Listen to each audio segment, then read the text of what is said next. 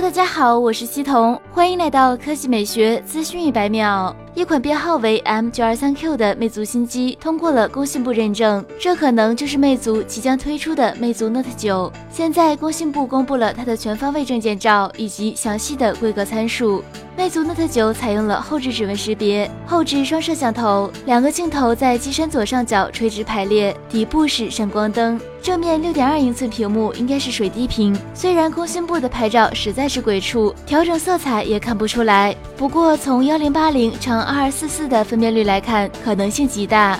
规格方面，魅族 Note 9的三维尺寸是一百五十三点一一乘七十四点三四乘八点六五毫米，重量为一百六十九点七克，提供深枪色、银枪色、星耀蓝三种风格。该机配备骁龙六七五处理器。六 G 内存，六十四 G 不可扩展存储，四千八百万加五百万像素后置双摄，两千万像素前置自拍，三千九百毫安时电池。不过黄章的说法是四千毫安时，支持双卡双待。根据爆料，魅族 Note 9将于本月中旬在北京发布，价格在千元左右，对标有小金刚之称的红米 Note 七。